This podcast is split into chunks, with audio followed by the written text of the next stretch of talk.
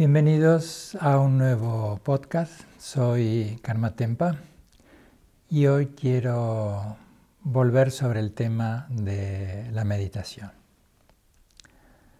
¿Por qué? Porque, y valga esto como introducción, están siendo tiempos, nuestros tiempos sociales, nuestros tiempos personales, en los que vamos comprobando de manera contundente y en muchos aspectos de manera casi brutal, mm, por lo categórico, por lo evidente, por lo doloroso incluso, que los supuestos sobre los que descansan las perspectivas acerca de la vida, como la salud, el trabajo, las relaciones personales, la autoestima y la sociedad en sí misma, son absolutamente inestables. Son momentos de gran incertidumbre y puede ser que nos sintamos interpelados, amenazados o ni tan siquiera podamos ponerle nombre a lo que se apodera de nosotros. Son momentos de gran incertidumbre y a veces la sociedad y el individuo en particular, la sociedad y nosotros individualmente, compartimos esa incertidumbre, esa incertidumbre nos visita a, ambos.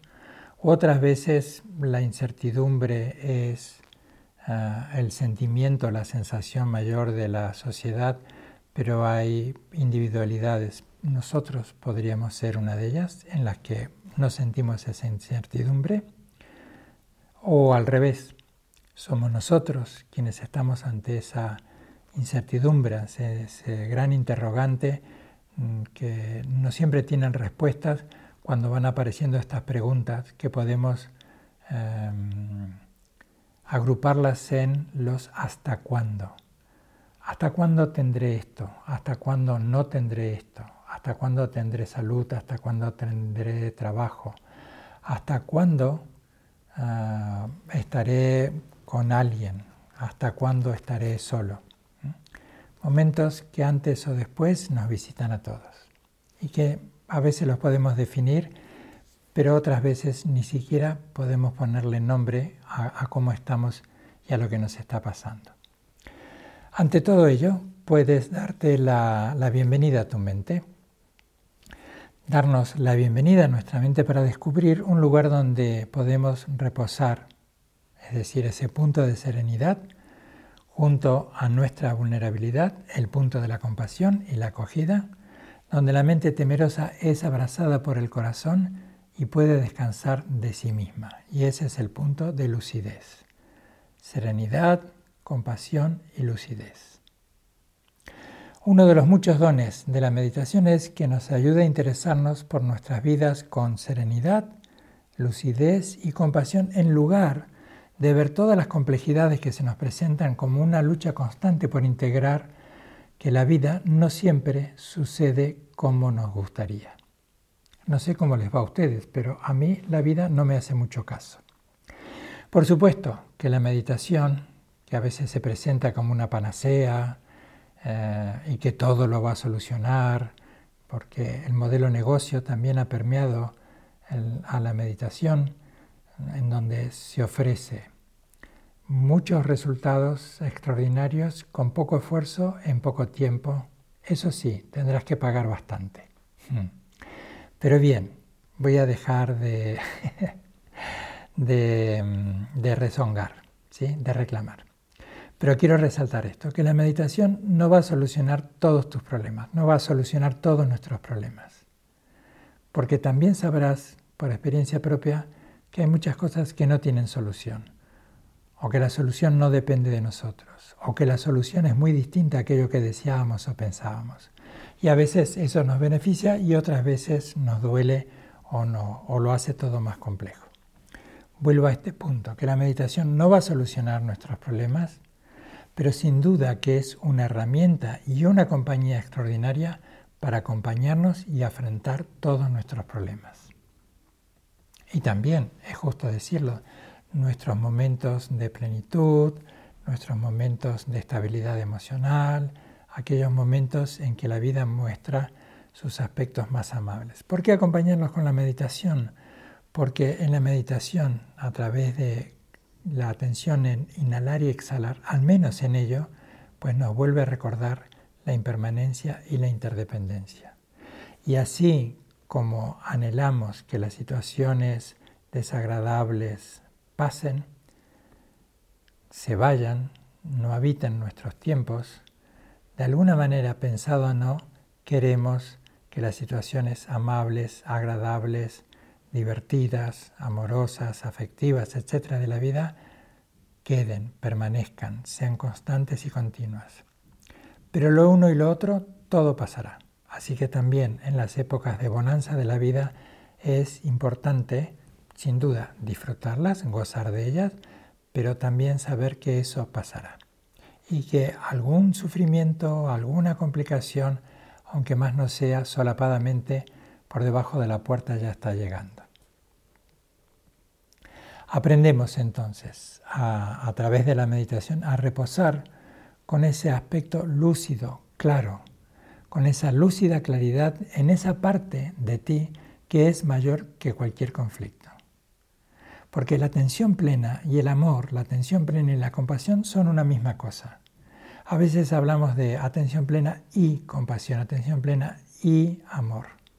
Pero son una única cosa, solo que a veces por necesidades pedagógicas o de abordaje, incluso de práctica del método, hablamos de una o ejercitamos una y otra, pero son una misma cosa, de tal manera que podemos afirmar que esa lúcida claridad amorosa siempre es mayor que cualquier conflicto. Por eso lo envuelve, lo sostiene, lo acoge. Porque poseemos un inmenso potencial de bondad y fortaleza espiritual que nos permite sentirnos sanos, nos permite sentirnos equilibrados y establecer una relación de honestidad y leal amistad hacia nosotros mismos y que nos acompaña en ese ir hacia la verdad del ser. El abordaje a la meditación, que en las tradiciones contemplativas lo han ejercitado, lo han explorado y han dejado bellos, profundos y preciosos mapas que heredamos, ese extraordinario legado de las ciencias contemplativas que tiene más de 5.000 años de recorrido, hoy también se encuentra enriquecido ah, por las voces de la contemporaneidad. Y hay un nutritivo diálogo en ambas direcciones. Y por eso podemos entablar esto que a mí tanto me atrae, el diálogo del budismo con el siglo XXI y de las ciencias contemplativas con el siglo XXI. Desde la experiencia contemplativa del budismo, que es la que yo conozco, nos llegan reflexiones y de las instrucciones de cómo y por qué meditar. Pero también desde la contemporaneidad, como la psicología, la filosofía, las neurociencias, nos llegan precisas descripciones, otros mapas muy, muy, muy bien eh, diseñados o muy bien reflejados en esos mapas los recorridos de los intrincados procesos emocionales, psicológicos, cognitivos y corporales que nos alientan a conocernos y a comprender muchos de aquellos interrogantes aún no respondidos. ¿Qué me pasa? ¿Y por qué me siento así con eso que pasa? Hay una idea que creo que la traigo de una frase de Javier Meloni o de mm, Pablo Dors, creo que es de Javier Meloni. Ambos son religiosos. Javier Meloni, ambos creo que son jesuitas. Bueno, son bastante conocidos, al menos aquí en, España y yo creo que en, tantísimos otros sitios de, habla castellana. Son autores eh, españoles. Algunos de sus libros que disfruto muchísimo es De aquí a aquí, de Javier Meloni y Biografía de la Luz de Pablo Dors. De algunos de ellos rescato esta idea que traigo como sinónimo también o como metáfora de lo que para mí es la meditación, la novedad del silencio, cuando el silencio es la novedad. Ramana Maharshi, un extraordinario maestro de la tradición no dualista, de una de las tradiciones no dualistas, decía, el silencio es la enseñanza mayor. El silencio es el habla que nunca cesa. Y uno de los poetas o escritores también preferidos de los existencialistas es Henry Thoreau. incluso también de la contemporaneidad de los autores eh, contemplativos. Henry Thoreau decía, mi día sin ruido está repleto de misterio. Bello, ¿verdad? Mi día sin ruido está repleto de misterio. Ahora, ¿qué es un día sin ruido? Esto lo agrego yo. No es ese silencio total y absoluto que imaginamos. El ruido, al menos así interpreto yo esta, esta frase tan directa y tan rica de Turo, es ese ruido mental, el barruntar constante de nuestra mente, esa mente por defecto, como dicen las ciencias contemporáneas, que es el modo de la mente de estar en la dispersión, como lo decía Santa Teresa, la loca de la casa, o como decía el Buda, nuestra mente es como ese mono ebrio sobre brasas ardiendo. Es ese yo, ese ego pequeño, que como un niño inquieto salta y salta, salta todo el tiempo, o como un adulto inmaduro, salta y salta todo el tiempo haciendo ruido y levantando polvo. Ese es el, el silencio, esa ausencia de ruido, que es liberarnos de ese movimiento tan rápido en el que decimos, yo ya sé cómo es esto, hay una forma, hay un nombre y hay una relación con esa forma y con ese nombre. Y ese es el misterio, de ver las cosas por muy conocidas con esos nuevos ojos. Allí está el misterio. Por eso meditar es silenciarse, crear espacios insospechados que nos acogen. Mientras no nos dejemos adoptar por el silencio, nuestra mente lo que decíamos recién, que está bla, bla, bla, bla, bla todo el tiempo, esas conversaciones de fondo que nos mm, ensordecen o nos aturden, con tantos discursos que ya conocemos. Como una forma rumiante, decíamos, de recuerdos, interpretaciones de nuestros accidentes, de nuestros choques con el mundo.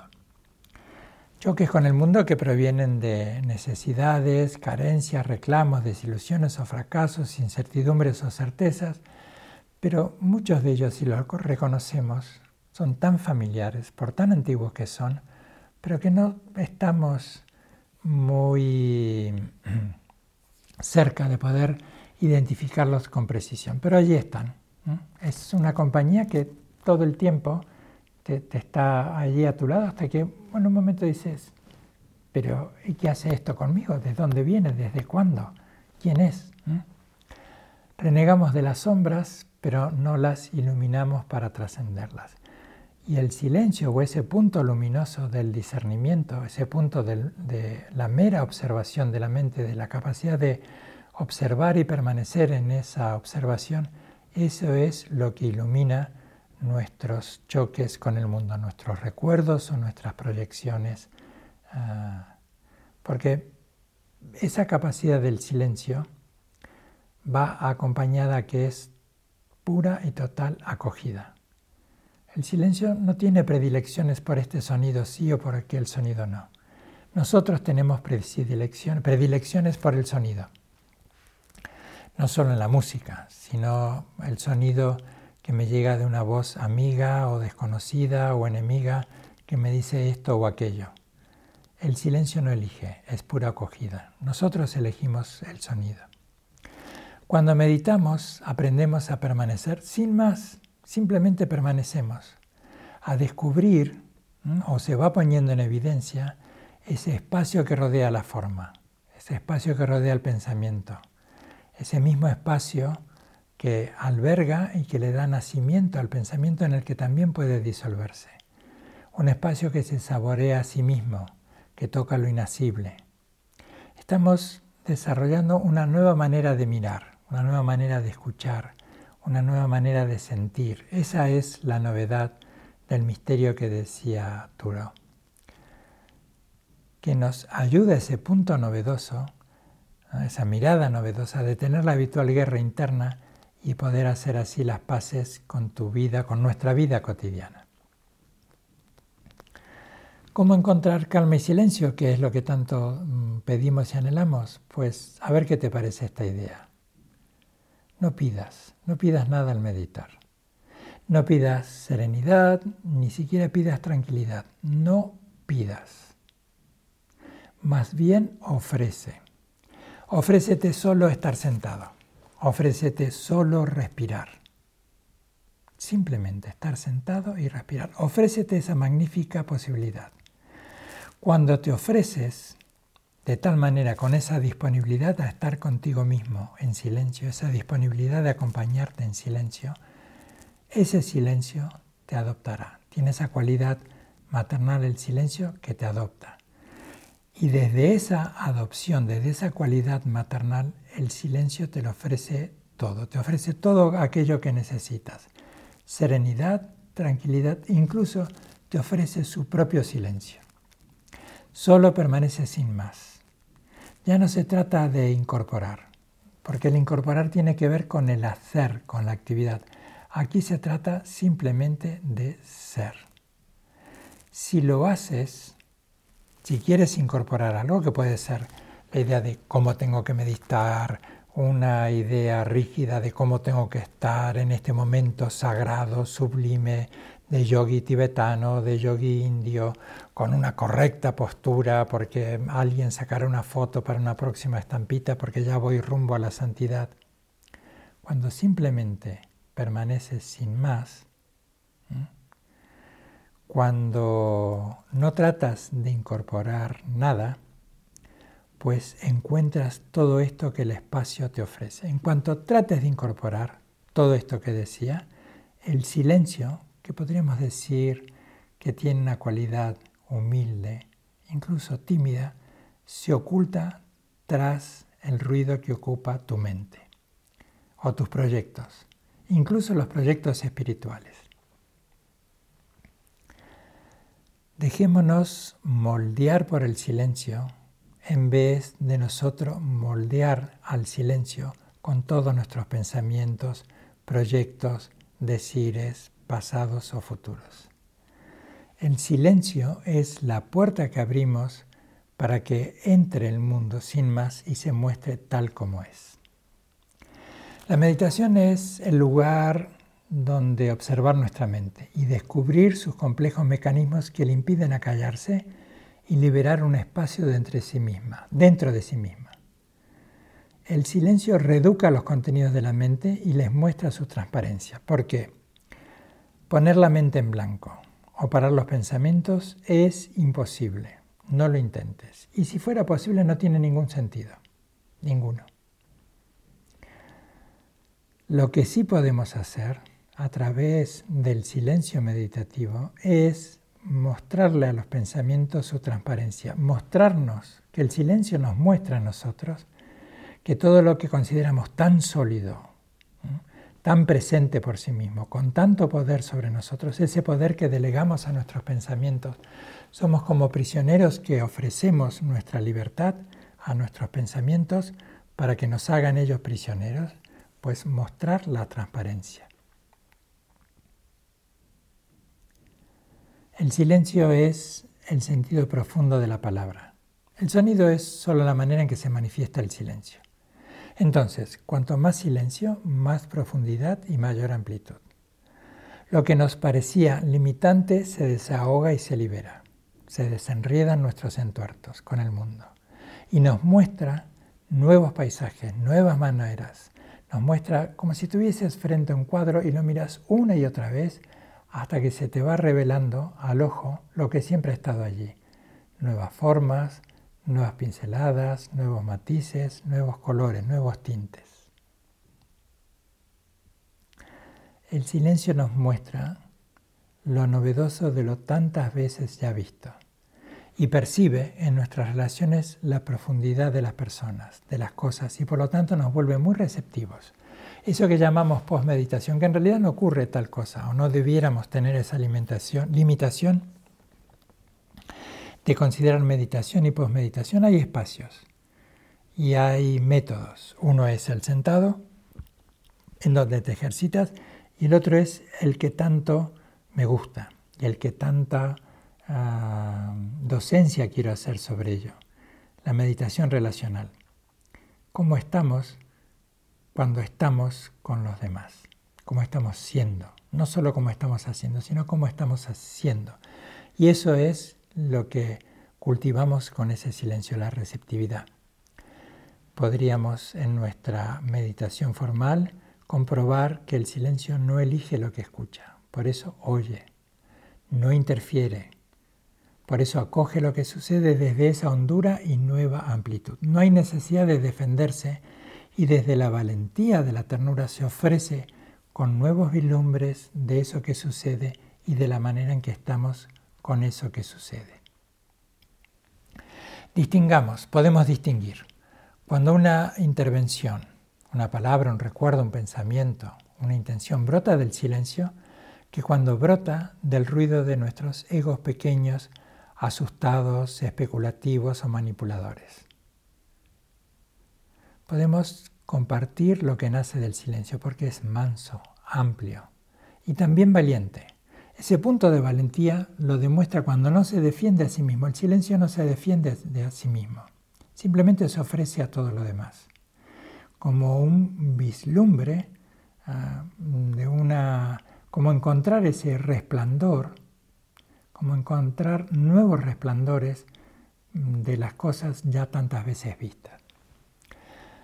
Las respuestas mayores con la vida y con la muerte están siempre a la espera, anidan en el silencio, pero tenemos una increíble capacidad de convertirlo todo en preguntas.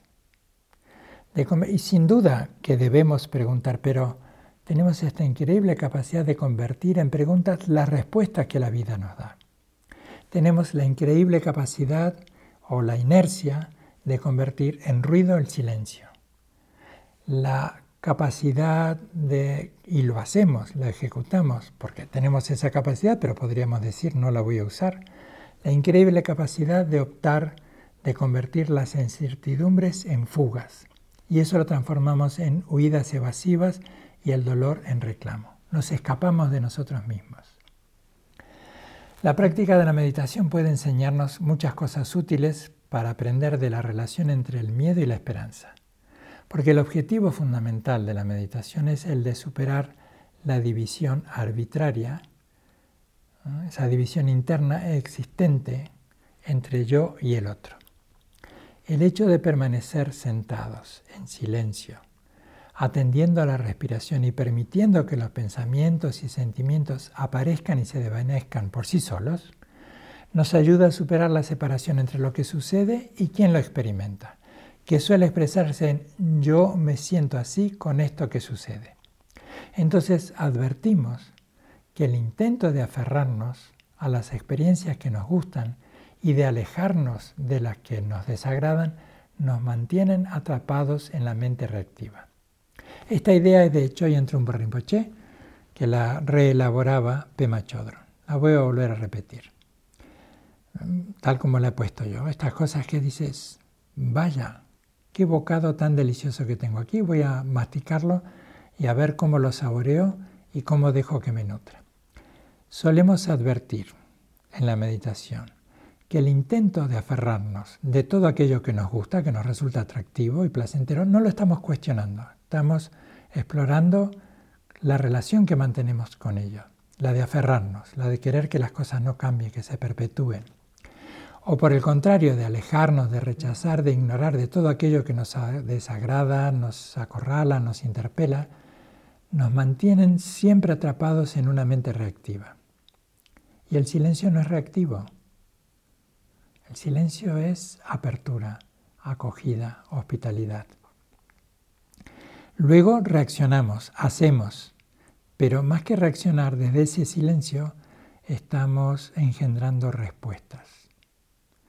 En cambio, cuando ensayamos maneras más creativas y amistosas con nuestras experiencias, advertimos la presencia de un espacio mayor que minimiza y gestiona la reactividad, ya que estábamos hablando de que solemos quedar atrapados en esa mente reactiva, ¿cómo podemos gestionar esta reactividad?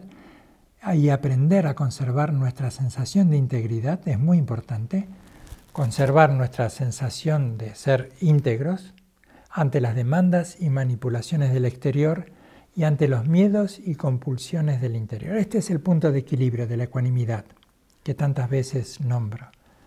¿Cómo aprender a estar en ese punto medio? ese punto medio le vamos a llamar integridad. Una integridad que nos mantiene equilibrados entre las manipulaciones y las demandas del mundo exterior y ante los miedos y compulsiones de nuestro mundo interior.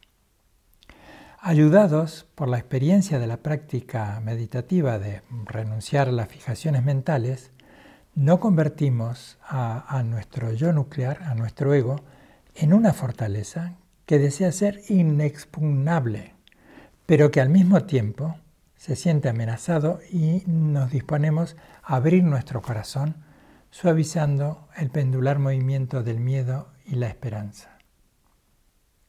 Y asumimos el riesgo a amar. Amar es riesgoso, pero asumimos ese riesgo a amar.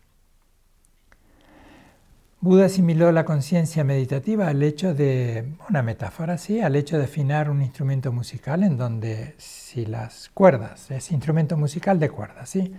si las cuerdas están demasiado tensas o demasiado flojas, no tiene un sonido armonioso. En nuestro caso, si tensamos o aflojamos las cuerdas del miedo y la esperanza, de la ansiedad o de la frivolidad, por entre tantos otros ejemplos, perdemos ese equilibrio esencial. Podemos optar entonces por un camino medio, como templando ese instrumento musical. Existe ese camino medio para trabajar con las polaridades y las contradicciones inherentes al ser humano. Ese camino medio consiste en no sobreidentificarse con nada en particular, ni lo agradable ni de lo desagradable, encontrar un punto medio equilibrado, ni con el placer ni con el dolor, ni con la separación ni con la fusión, ni con la identificación ni con la separación. No se trata de manera alguna en una suerte de cosa sin sabor, insípida, ¿no? no se trata de una suerte de insípido punto medio, sino que muy al contrario exige estar lo bastante atentos y despiertos para no quedarnos atados a ninguna posición, sin importar cuán justa pueda parecernos. Este es el único modo de darnos cuenta de lo que en cada momento requiere una suerte de, danza en esta relación equilibrada o de templar ah, de manera armoniosa este imaginado instrumento musical, nuestra atención, ya yendo a nosotros. El camino medio no tiene nada que ver con el establecimiento de un sistema de compensaciones o contrapesos que equilibren dos platos o dos platillos de una imaginaria balanza sino que ese camino medio es un proceso muy dinámico, es un proceso mucho más dinámico e inmediato que requiere la toma de conciencia del modo como perdemos el equilibrio. Cuando tal cosa ocurre, cuando perdemos el equilibrio, el equilibrio emocional, podemos, si estamos debidamente atentos y despiertos, y para eso la necesidad de entrenar, podemos experimentar un vislumbre lúcido que nos despierta y nos permite recuperar nuevamente el equilibrio, como cuando tropiezas, que tenemos mecanismos que son internos, no siempre conscientes, que hace que recuperemos el equilibrio. Está allí de manera latente, letargada, esa capacidad de recuperar el equilibrio. Y cuando hay un traspié, lo recuperamos. Esto es lo que la meditación y el entrenamiento también nos permite. Cultivar y asentar ese recurso para reconocer que hemos perdido el equilibrio y recuperarlo. Cuando perdemos el equilibrio, podemos entonces vislumbrar este punto de lucidez, este punto de despertar, de ver con claridad, que nos permite otra vez sentirnos equilibrados. Entonces cuestionamos, exploramos nuestra identificación con esta o con aquella actitud y echamos un nuevo vistazo a lo que ocurre y a lo que en ese mismo instante requiere la situación. Hoy en día puede ser defender algo que es importante para mí y hasta luchar por ello. Pero tal vez mañana las circunstancias pueden exigirme renunciar a, esa actitud, ceder y dar prioridad a otras necesidades. Finalizando, y antes que meditemos unos minutos, porque sería ya muy contradictorio paradójico que hablemos de meditar y no meditemos. Si paulatinamente vamos sabiendo quiénes somos y el potencial que hay en nosotros, si nos vamos recordando la belleza que anida en cada uno de nosotros, a partir de ese reconocimiento encontraremos una manera creativa, novedosa de gestionar el malestar básico. Toda práctica sería cambiar nuestra manera de mirar la vida. Y toda práctica, toda práctica seria cambia nuestra manera de mirar la vida. Vamos a meditar y te ofrezco más de una posibilidad. Podrías poner, dar, dar por concluido, poner stop y, acabar con la escucha de este podcast y volver luego al minuto 30, que es donde empieza ahora la meditación. O puedes continuar y vamos a meditar unos minutos y puedes proponerte estar más tiempo del que va a durar esta meditación. Puedes poner pausa. Ya lo diré durante la meditación. Ahora mmm, ponte de manera cómoda. Te espero unos minutos. Ponte cómodo. Ponte cómoda en tu cojín o en tu sillón, en tu silla. Y, y hacemos convivir una postura cómoda con estos elementos la espalda recta, los hombros relajados, abiertos atrás, la cabeza descansa. Ese descansar de la cabeza implica un punto equilibrado en el que observas que el mentón no se acerque hacia el pecho, incluso como si ligeramente, con delicadeza, empujaras la cabeza desde el mentón ligeramente atrás. Imagina que tienes unos pesados pendientes, aros sobre las orejas y quieres en las orejas y quieres dejarlos descansar sobre los hombros.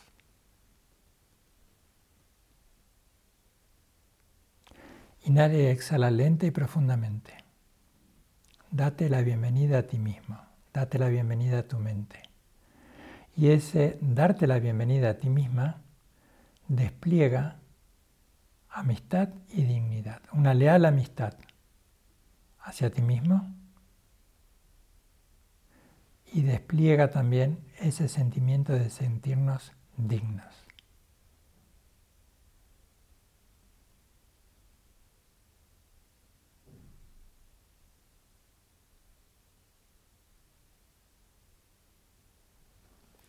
Continúa con esa atención puesta en el inhalar y en el exhalar.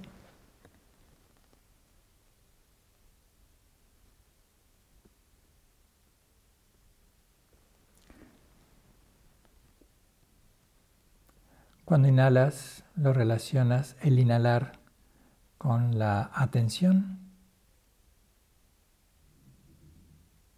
ese punto despierto del silencio, lúcido, que percibe todo lo que llega a todos los estímulos que llegan, sonidos, sensaciones corporales, pensamientos, recuerdos.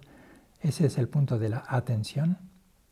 Pero para no volverlo tenso, obsesivo, rígido, cuando exhalas, pues descansas de ti mismo. Descansas incluso de la idea de meditar. Cuanto más descanses de la idea de estar meditando, más te acercas al meditar. Durante los próximos minutos te dices cuando inhalas atención y cuando exhalas relajación. Puedes decírtelo tanto tiempo como quieras. Y puedes probar también de mm, dejar de verbalizar íntimamente atención, relajación y simplemente sabes que cuando inhalas está ese punto de lucidez y ese punto de relajación cuando exhalas. Lo vamos a hacer durante unos minutos.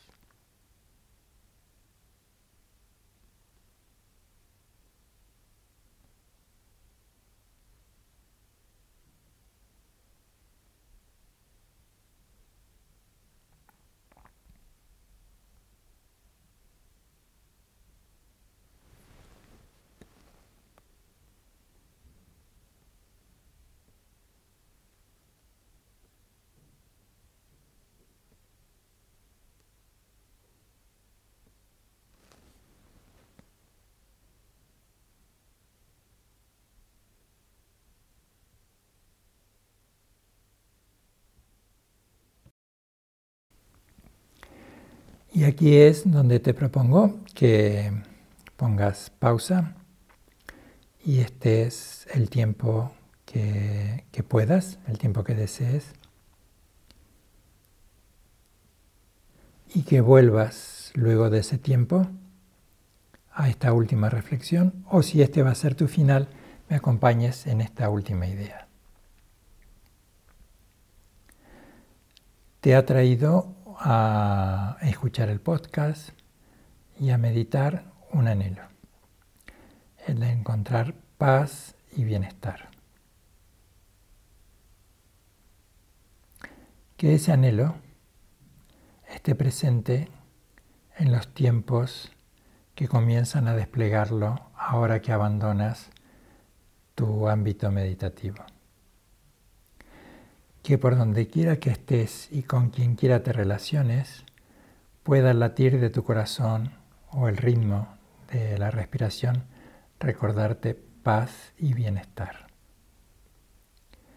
Y desea que todos los seres sensibles, sin excepción, puedan ejercitar, ofrecer y recibir la paz y el bienestar que todos anhelamos, necesitamos y podemos ofrecer y recibir.